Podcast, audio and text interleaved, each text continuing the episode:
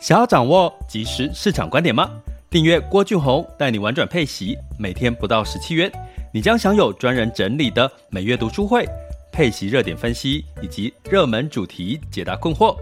不论你想通过基金、ETF、美股或台股打造你的现金流收入，我们都能为您提供支持。点选资讯栏的订阅链接，了解更多。让我陪你一起投资理财。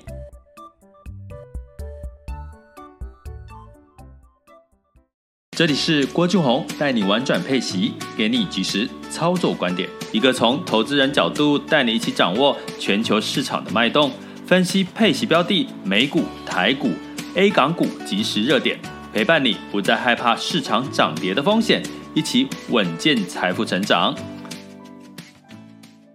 亲爱的各位学员，大家。下午好，今天是二零二一年十一月二十三日，啊，这个周二了，中午的时间。那今天大家有没有感受到这个寒意呢？啊，终于有像冬天的感觉了哈。走在户外，包得暖暖的，然后这个露在外面的脸哦，就这样被风吹。其实有时候感觉也蛮过瘾的哦，不知道不知道有一种。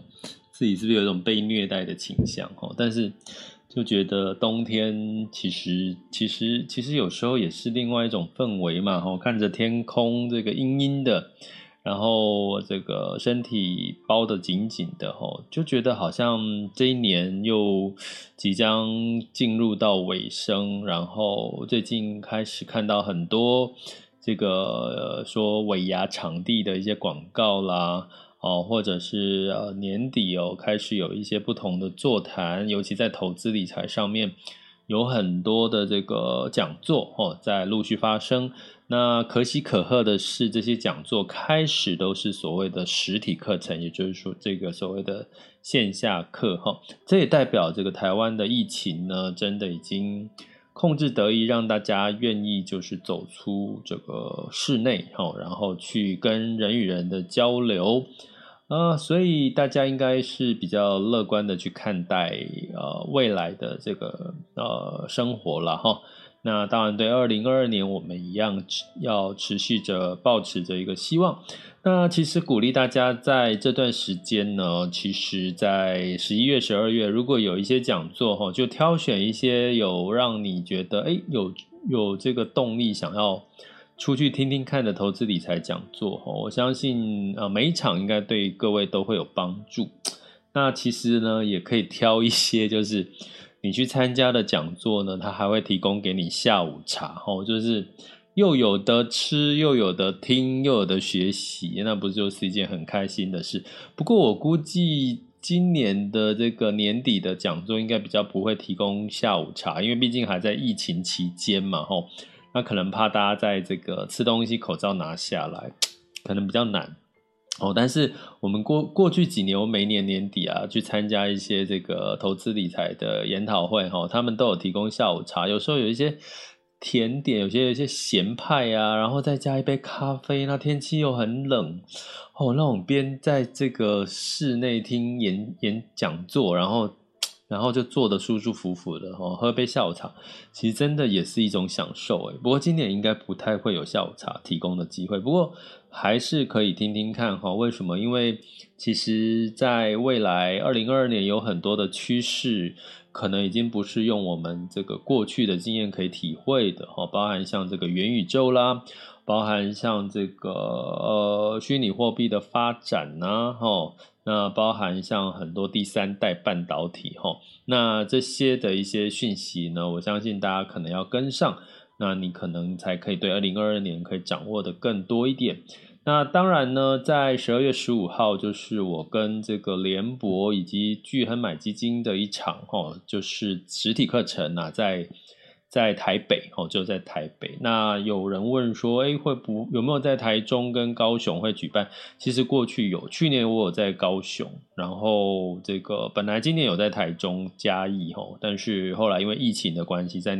年中中间的中间，后来就取消了哈。那所以持续会有哈。那如果各位这个呃我们的听友或者是我们的学员想要这个在十二月十五号。跟我一起见见面，跟我跟跟我打声招呼，说：“哎，郭老师你好，我有听你的 podcast 这样，或者是你是我这个订阅学员哦，我一定会报，不会报你啦，因为如果报你的话，可能还是公共场所嘛，不担心这个疫情嘛，我们还是。”还是要，就是会给你非常热情的微笑，好不好？因为，因为毕竟你是我的这个，呃呃，我们有很多有缘分哈，这就其实就是一种缘分。那十二月十五号在哪里报名呢？我会，呃，我们有我有放在我 Podcast 下面哈，Podcast 下面的这个，呃，这个报名链接哈。如果大家有兴趣的话，座位听说是三百个座位啦。三百个很多吗？我不知道，说不定因为现在大家都很喜欢往外跑，说不定很快就额满了哈。所以大家座位还是有限制的，三百人。其实三百人，我觉得场地三百人，感觉也也一种压压力耶，对不对？是不是会 会担心？就是那种。那我们这个疫情期间嘛，哈，那不会啦，台湾其实很安全。那不过大家留意到欧洲呢，其实最近其实就疫情就就开始增温了，哈，这个封国啦，还有这个取消耶诞的活动，已经在欧洲陆续发生，哈，这也会是让我们担心这个冬天疫情增温的一个情况。好，那我们今天要聊什么呢？其实我们今天要跟各位来聊一下比较漫谈，漫谈就是说最近有。呃，这周有几个事情的发生哈，那可能呢，大家没有办法把它做一个逻辑性的连贯哈。那我想，今天我就把几件事情点出来，然后把它逻辑性的连贯一下，让大家去理解，诶，为什么发生了这件事情，为什么会导致这个结果哈。那其实，在投资理财，我一直跟各位提过，其实大家不要死背哦，大家不要觉得很多东西就是要。而这个事情发生，就是不是是非题啦，不是单选题，就是发生这件事情一定会得到这个结果。因为为什么呢？结论就是说，呃，基本上我们在投资买卖方都是谁？都是人。所以只要有人呢，就会有很多的情绪，有很多的想法。我们就不是有说这个一一种米养百样人嘛？所以其实市场的情绪你是没有办法用一个答案去推测哈，去猜测它的结果是什么。这也所以这也是股票的风险之一哈，投资的风险其实也是投资的魅力的来源，因为你有这个所谓的资讯的不对等的。差别还有情绪上面的不对等、不确定因素，所以让市场才会有这个获利的机会了哈。所以呢，在有呃，我会提醒大家，其实呢，你真正要去掌握你的投资胜率呢，其实这个呃，你的心态，其实坦白讲是最重要的哈。就像我们在这个健身运就运动减肥的过程哈，我们常如果有听过专业人士讲过，甚至我自己的体验。你大概有这个七成哦，七成以上呢是靠吃哦，你吃对了，你就瘦了，你就增肌了哈。那如果你你这个努力的运动，大概只占了两成到三成哈，因为有时候会觉得，哎，我努力运动，努力的。这个跑步想要瘦身，可是怎么一直瘦不下来？可是当你一旦发现你吃对东西，你可能三天五天你就突然瘦了两两公斤都有齁。所以呢，有时候在投资理财，其实一样道理呢，可能将近有这个七成到八成呢，是靠你的投资心态来获胜，投资心态来获胜。那另外的两成到三成呢，才可能是你的这个呃这个技巧哈。那所以有时候你就是用这个逻辑去去看很多市场的状况，你其实就可以看出一些端倪了。那最近也有学员就问我说：“这个高阶课哈，新的这个高阶课程，因为我们在全呃我的全球华人陪伴式投资理财网校里面呢，呃，school 点 happy to be rich dot com 呢，其实我有一个高阶课程。那这个高阶课程呢，有一部分是探讨这个比较呃深入一点的技术分析，还有这个价值投资，还有这个一大部分是这个总体经济的这个呃数据的一个深入的，教你怎么去。看拐点，还有就是这个哦，心态面哦，心态面怎么去建立到一个对的心态？嗯，如果你要说到底，二零二二年你想要再赚得更多，其实我觉得心态会比二零二一年更重要。为什么呢？因为基本上二零二二年的变数一定比二零二一年甚至二零二零年更大。对股市来讲，因为你看不到现在所有的东西，所有的市场都已经有点偏高了，哎，物价也偏高，哎，股市也高基期，然后景气呢，一些所有所谓的数据呢，也已经。获利啦，财报也已经是比去年来同期来比，已经是一个基期比较高。那二零二二年不就又更高了吗？所以呢，在二零二二年，其实我觉得你要获胜的关键，你要学的除了这个逻辑之外，第二个就是你的心态一定要把它把握好。不过你可以放心的是，只要你们持续的收听我们的 podcast 或者是这个直播，呃，这个或者是加入我们订阅方案呢，其实我都会随时提醒你们这个心态怎么去慢慢的调整、修正，建立一个完整、正、客观，然后呢，不在于害怕、恐惧市场的一个心态。当你这个心态建立完之后，其实坦白讲，你已经。慢慢的就可以得到自己的一个自信，然后去做出自己比较很客观、很正确的判断哈。所以除了我们高阶课程预计了哈，再回复一下我们这位学员哈，就是预计可能十二月应该开不太呃时间的关系，十二月会帮大家做什么？做整理，就是哦美股哦呃的一些实操技巧，然后。进入到一些初阶的这个哦，所谓的呃数字货币的投资哦，包含一些开户啦，包含一些标的哈，或者进入到现货的一些投资的一些旁边观察哦，观察十二月份做这件事。所以我后来抓一下时间呢，预计这个高阶课程应该要到一月才能开哈，所以在这边跟各位预告一下，也跟这个学员提呃提问这个问题的，我跟各位通知一下，应该一月份会开高阶哈，那。所以呢，如果你现在想要掌握更多的讯息，当然就是先加入我们的订阅行列啊，点选我的这个头像哈，或者是在 Mr. Bus 平台的赞助方案，或者 Podcast 或者 YouTube 里面的这个我们的订阅连接，点下去，然后你就可以看到我们订阅的详细说明。那就欢迎大家加入我们的订阅行列。那同时，我们中午的直播是同步在 Mr. Bus 以及这个呃这个郭俊宏带你玩转配息的呃粉专社团。呃，以及这个 IG 哈同步做直播。好，那所以呢，我们今天说主题呢，要跟各位比较漫谈式的讲这今这今天发生的一些新闻重点哈，我用逻辑的方式来帮大家去做一些解答疑惑的部分。那第二个阶段当然就是我们今天的全球市场盘势轻松聊，然后最后是分享交流的时间。那今天最主要的这个新闻消息，当然一摊开，大家一打开手机应该看到是，哎，这个我们已经有讲啊，联准会主席哈，到底会是换一个哦女生，或者是持续由鲍尔来续任？果不其然呢，这个呃是这个鲍尔做续任哈。那为什么鲍尔续任呢？反而造成什么科技股呢？今天、昨天纳斯达克是跌了大概有一个 percent 以上哈。那这个原因呢，是整体来，我们就用逻辑来思考这件事情哈。我们先讲这个问题哈。那原因是大家知道鲍尔他续任下一届的联总会主席，他要续任多久？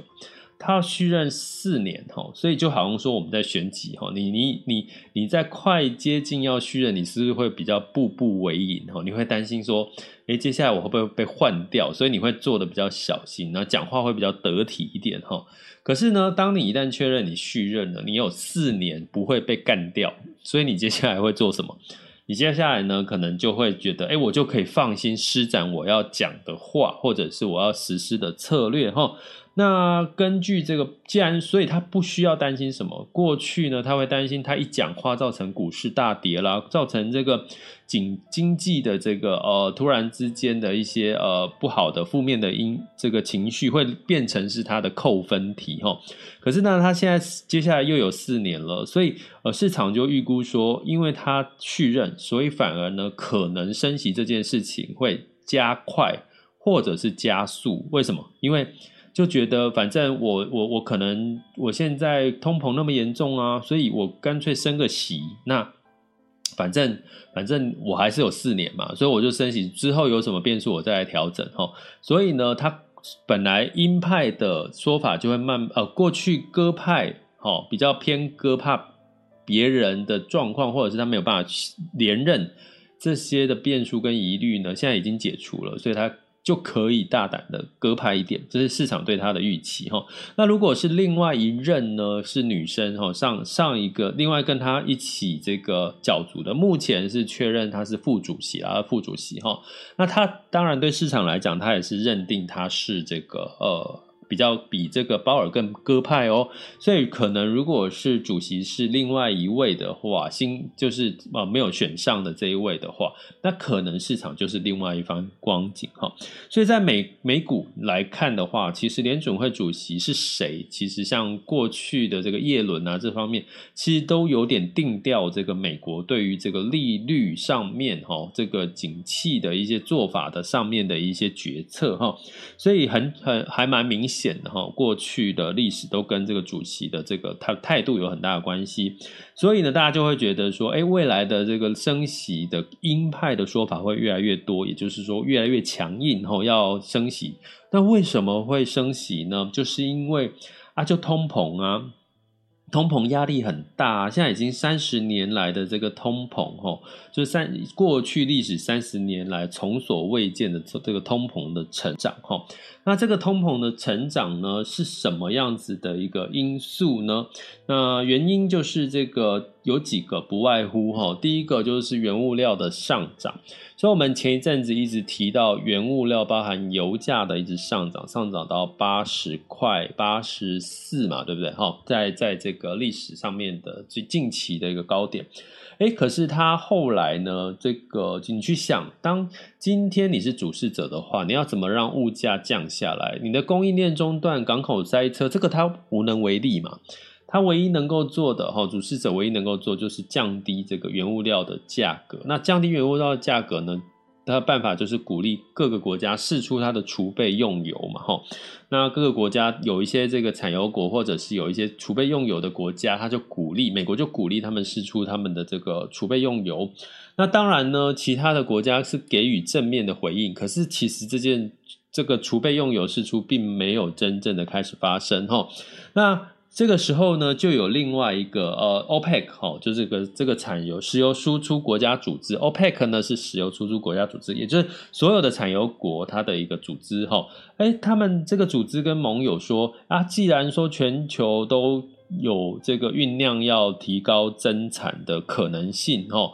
那啊我们就不用增产啊。既然说如果其他国家都要增产，那我今天产油国看到说，哎啊你们要增产。那我干嘛还要增产？就全部啊，不是增产，其他国家要释出它的这个储备用油啊，我干嘛还要增产？啊，你们就释出储备用油了，我就不用再花时间去增加产能了嘛，要不然就就变相的让库存就变太多了。哎，反而这样子的一个声音一出来，吼，反而让油价又怎么样反弹又往上小涨小涨哦。等一下我们会看最新的这个油价的一个数据，哈，造成呢能源跟金融股的一个往上走，哈。所以呢，从这件事情来看呢，呃，其实油价跟各位，我也在这个我们赖群跟我们的这个订阅学员提过，其实就是其实油价的关键，原物料的关键，真的就只有供需啦。目前就是看供需就对了哈。那目前呢，仍然是需求大于供给，开始感受到寒冬了吗？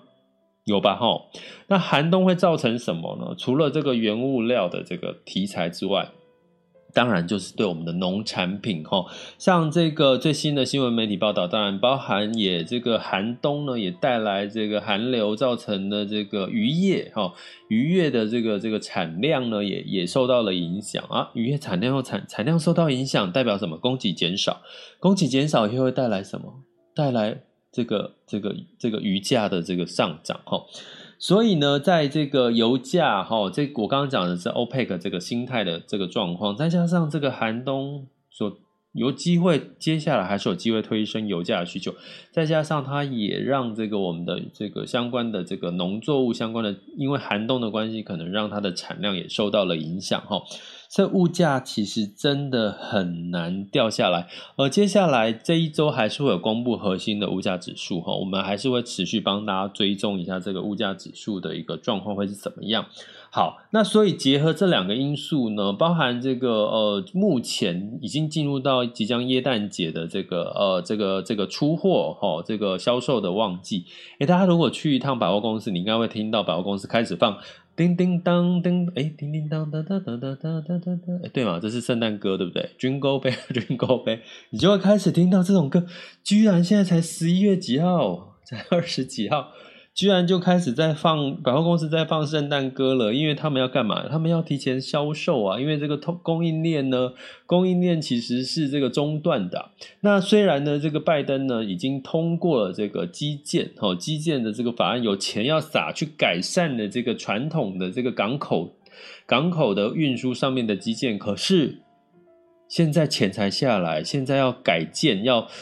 提高港口的这个效率。没有那么快啊，哈，所以现在港口的拥塞的情况已经让很多的圣诞节的这个货品呢急跳脚，干嘛？我刚既然海运塞车，我赶快就转这个空运，哈，赶快就。就从空运呢，要要要把货赶快运到美国去，从大陆哈就运到美国去哈，所以这件事情呢，真的哈，已经你看到今天的媒体有这个报道哈，就是说大家已经赶快包机啊，从这个空空运呢赶快运到美国，要不然真的没货卖，所以这会带动什么成本嘛？成本又在上涨，成本在上涨就带动这个物价的上涨，所以这件事情还是在还没有被解决，还是在发生当中哦，所以。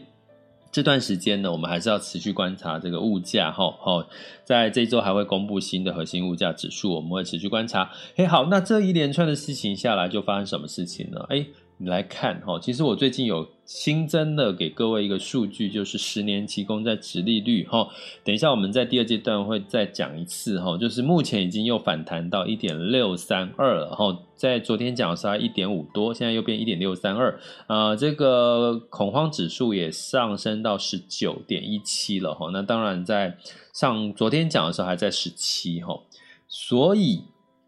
我之前有常听我们 podcast，我有提到十年期美债殖利率往上走，科技股就很容易修正，因为科技股不是一个呃会配股配息的一个高股息高股利的一个一个产业哈，所以其实它很容易受到十年期美债殖利率一旦往上走，诶，资金就会被吸走哦，一部分的资金就会吸到这个呃这个流出了哈，流出科技股，所以。果不其然，科技股在最在昨天呢就修正的比较多哈，你可以讲说是一个获利了结的，或者是呃担心市场科技股市场涨多的一个状况哈。那这个十年期公债殖利率往上走呢，当然长期来讲是应该的哈，因为代表代表市场预期接下来鲍尔续任呐，所以。可能真的要升息啦，虽然这个疫情持续的还在增温，可是呢，鲍尔比可能会比较偏鹰派，再加上通货膨胀，再像原物料的压力，那再再加上如果说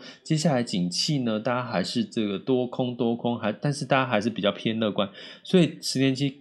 美债就反弹了。这个其实它这是一个健康的一个一个一个反弹的状况哈。那这样的一个情况下，当然就压抑到科技股的一个修正，哈，所以这就是我们就是这个一连串，哈，一连串的一个一个逻辑上面的一个反应。所以如果你听得懂我今天讲的这个逻辑的话，那恭喜你，哈，就代表你其实已经有具备一定的市场的判断能力。但是你可能会问说，那接下来呢？啊，接下来不就是短空长多吗？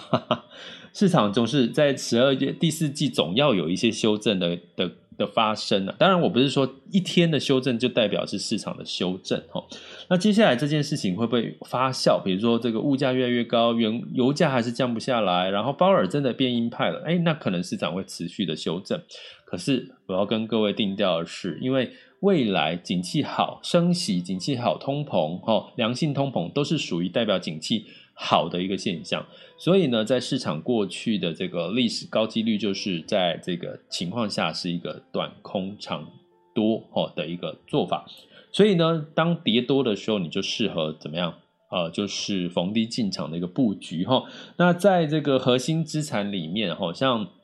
以我自己的做法，就是我其实是有保留部分的现金部位在等待。下一次的这这这这一季有什么样子的一个修正的机会，我在这个做一个布局哈，这是我自己在我和以息养股的核心资产，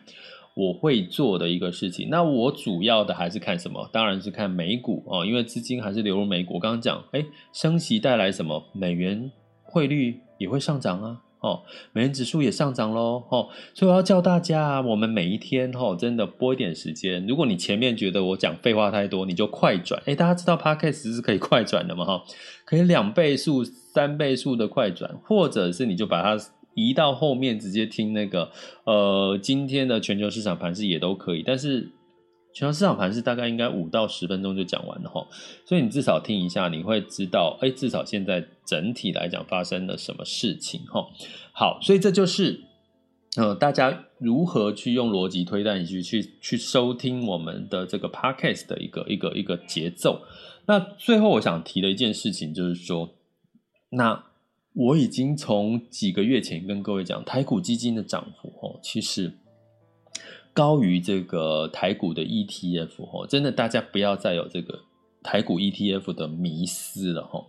台股基金的最近的表现，我刚好在我们上周的时候，我做了这个我们订阅学员的一个热点清单的分析哦。大家应该订阅学员应该知道，就看我们的 EP 零一这一集十一月，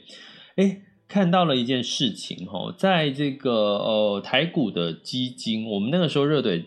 好，呃，泰弱流强之后，我们在上一季泰若流强，呃，泰若流强，然后去关注了一档我们泰若流强比较强的基金，哈，诶，它在近一个月，哈，是有十六点四九个 percent 的报酬，台股基金，哈，那呃，我们对比台股的这个中小型的 ETF，哦，跟它同类型的 ETF，哈。大概它的这个近一个月的报酬是十点九二，相差了将近有五到六个 percent 的报酬率。那如果呢，以这一档的这个呃这个所谓的台股基金十六点四九近一个月的报酬，如果对比这个台湾的科技哈，最最近台湾的这个半导体比较强，对不对？呃，大概台湾科技的 ETF 近一个月呢，大概也是七点三五 percent 的报酬哦，所以。大还比这个这一档十六点四九还比七点三五还多了八个 percent 以上的报酬哈，所以为什么哈？我们今天再稍微提一下，为什么到底台股基金的涨幅会有机会高于 ETF，尤其是在多头行情的时候呢？很简单，因为。台股基金跟 ETF 的差别，ETF 是被动投资嘛，所以它投资的标的呢，可能三个月会换一下标的，可是它都是被动投资在这些标的。可是对于这个台股基金的经理人来讲，哦，经理人有什么操作绩效的压力跟他的这个什么？它的这个业绩表现哈，所以呢，你会看到在多头的时候，诶，台股基金的经理人他会干嘛？他会积积极的去去访问不同的企业，那些企业可能我们接触不到的，诶，他去采访他最近的出货状况、订单状况，诶，他可能去呃去做了个深入的研究，在这个这个这个各个不同个股的这个财报，诶，再加上他可能分析，像我们我们跟各位聊的就是说，诶，元宇宙啦，最近第三代半导体啦。诶，那最近的这个航运的状况的一些改变呢？诶，所以呢，他就会因为这些，他可以主动去探寻各个，不管是 top to down 或者是 but，呃，这个这个 button to up 哦这种的策略哦，就是从不管是从上到下，或者从个股的方式去观察到整总体经济的市场，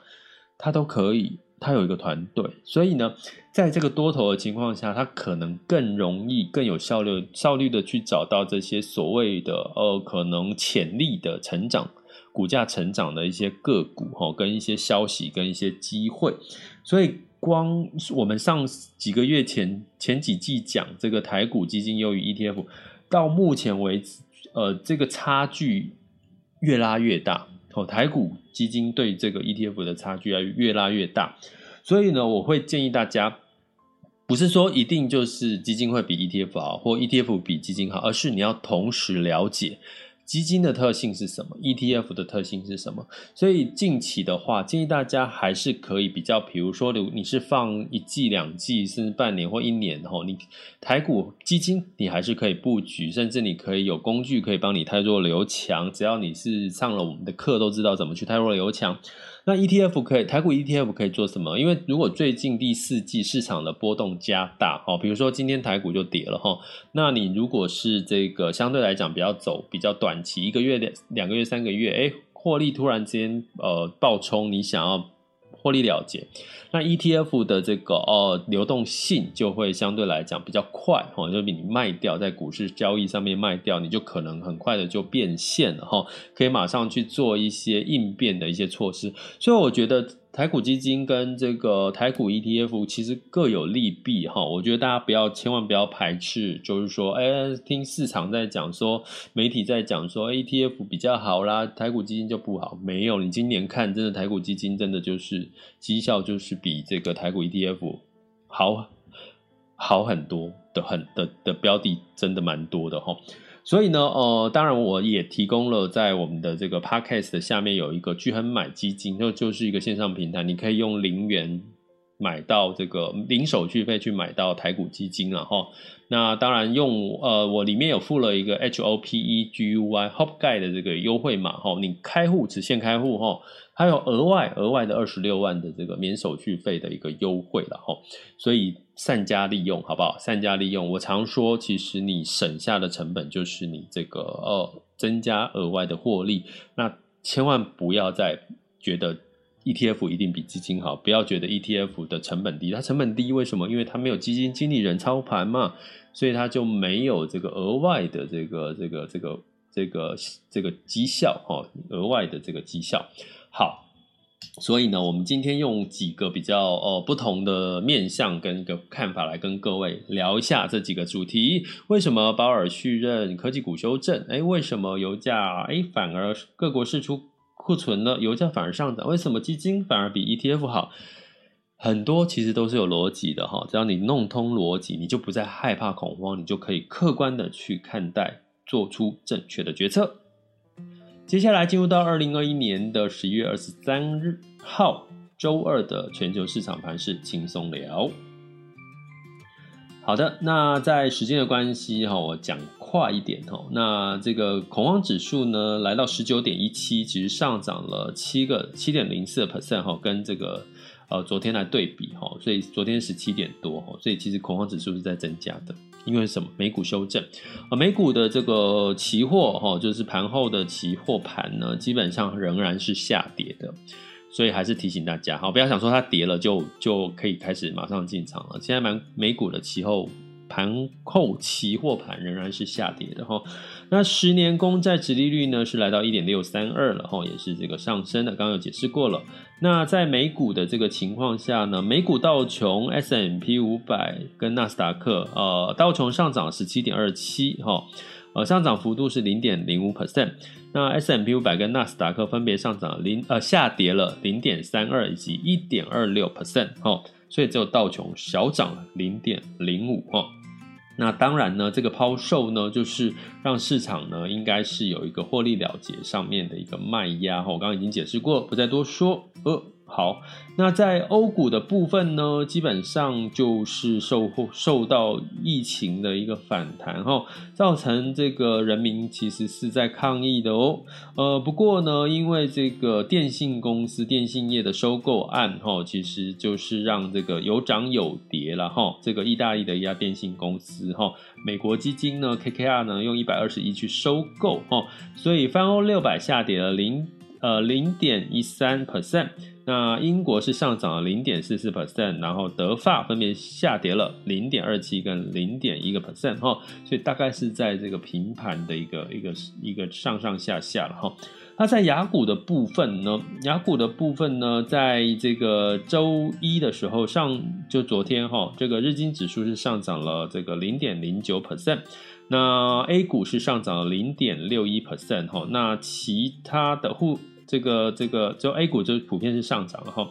那这个港股呢跟这个台股是下跌，那南韩是上涨了一点四二 percent 哈，这个是这个昨天的状况。那今天呢可能要跟给各位一个比较新的一个看法哈，怎么说呢？我们先来看一下，目前时间是十二点三十三分，我们来看一下最新的市场数据。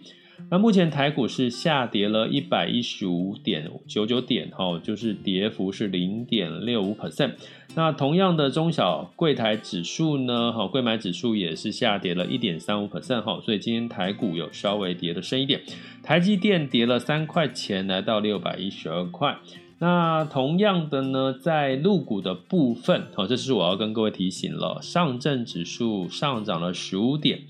来到了三千五百九十七。就是已经要接近我刚刚说三千六哈，我之前说的啦，三千六上证指数三千六是它多空的一个一个讯号，也就是说，呃，站上三千六呢，很多人是在三千六左右套牢的了哈。那站上三千六，站稳三千六，其实就是一个比较偏多的一个一个几率。所以呢，诶，它为什么在 A 股上证指数最近呢，反而逆势上涨比较多？呃，根据的这个呃这个 A 股的一些外电消息，吼，有可能这个 A 股市场，因为这个大家知道嘛，年底快到了嘛，除了这个民间企业要做绩效，看让一整年的绩效看起来好看一点。官方也要啊，也要做绩效，让一整年的经济成长率啦，或各方面看起来好看一点。所以又开始有声音说，可能在 A 股市场呢，呃，这个有机会酝酿降准哦，就是降息的可能性。诶，为什么降息呢？如果大家我们常一直听我们 Podcast 知道，其实目前全球这两年唯一没有量化宽松、降准、大量撒钱的，就是中国哦。所以中国其实是有机会降降准的，就是降息，反而不是升息哦。它降降息，它可以干嘛？它是可以提升它的这个呃这个呃整体的这个货币哈，释出货币了哈，就是跟我们逆向呃其他国家基本上是逆向哈。所以其实这个消息如果是真的有机会发生的话，其实对 A 股来讲是一个很蛮大的利多，因为目前的成交量哈来到都来到万亿的这个沪深两市来到万亿以上的人民币成交量。那目前的确看到上证指数今天是在所有的雅股指数里面呢，也也是一个偏多呃偏红的哈。那这个港股呢是跌了一点零一 percent 哦，恒生指数跌了零点零点零一 percent。那日经指数也相对抗跌哈，日经指数呢是上涨了零点零九 percent。那原因是他们有开又有试出一些所谓的纾困啊，一些相关的一些预算的一些方案，然后那这个南韩是下跌零点五三，新加坡是下跌零点一三，所以今天的亚洲股市相对比较抗跌的是 A 股的上证指数以及日经指数，嗯，所以呢，哎，可以开始再慢慢把焦点稍微放一滴点一麦麦到 A 股的这个市场来观察一下哈，那。另外呢，能源就像我我在先期讲的哈，就是布兰特原油上涨了呃零点八一美元，来到七十九点七，哈，涨了一个 percent。那当然就是 OPEC 说啊，你们你们的增加库存、释放列原油啊，我的没增产呐，哈，所以这个声音一出来呢，就让原油小涨，哈，所以可是还是要持续关关注一下哈。那金价呢？因为这个美元指数来到了，呃，就是大家觉得鲍尔这个续任这个主席可能会鹰派，有钱提早升息，那就让美元指数现在来到九十六点五亿大关喽。那所以呢，美元上涨的情况之后，就让美黄金下跌了二点四 percent，来到一千八百零六点三美元哈。所以呢，这个美元升值对于这个原物料也是有一个压抑的作用。那在美元指数刚刚有提到来到九十六点五一，因为这个鲍威尔哈鲍尔呢，大家觉得他可能会相对的鹰派哈，那所以美元指数上涨哦。那欧当然也是另外一个原因是欧元有机下跌啦哈。欧元为什么下跌？因为疫情封锁的关系。不过台币仍然很强哦。大家可能觉得美元升值哈，很期待台币要走贬哦，因为很多人投资可能都投资在美元计价的标的。不过，美元兑台币来了二十七点七八三，这代表什么呢？这代表呢，其实大家外资金呢，仍然对于这个目前的呃台股的呃台湾啦哈资金的一个市场呢，景气方面仍然是比较乐观的了哈。那当然已经开始了哦，这个呃台湾的央行呢，也开始出现了一些讨论升息哦，台湾要不要升息的一些。不同的看法哈，代表我们也开始在酝酿升息的一些状况哈。当然，如果台币升息，也会怎么样助长这个台币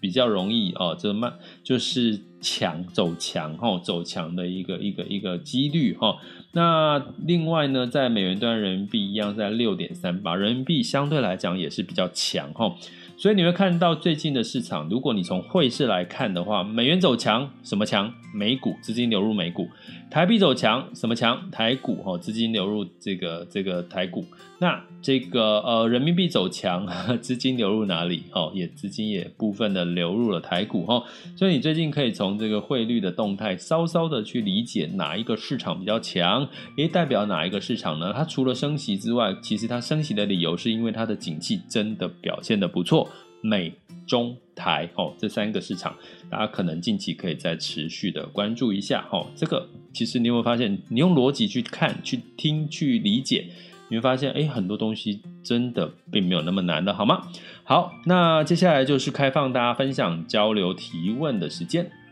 好、哦，所以如果你想要分享、交流、提问呢，可以在 Mr. Bus 的直播间直接按下举手键，哈、然后就可以上台，就可以提问、分享、交流。目前我们在线有两千三百多位的听友，以及这个我们的 VIP 的学员，所以如果你想要分享、交流、提问，都可以让所有的人受惠哦。当然，如果你这个害羞不好意思这个举手的分享交流，那就在我的 Podcast 里面留言，把你的问题也可以留到 Podcast 里面，或者在我的网校呢。这个聊天客服留下你的问题，我也都会一一的帮各位做解答哦。好啊，千万不要问说，哎，老师，我现在投资什么好？哦，这个问题不在我们的解答范围之内哈、哦。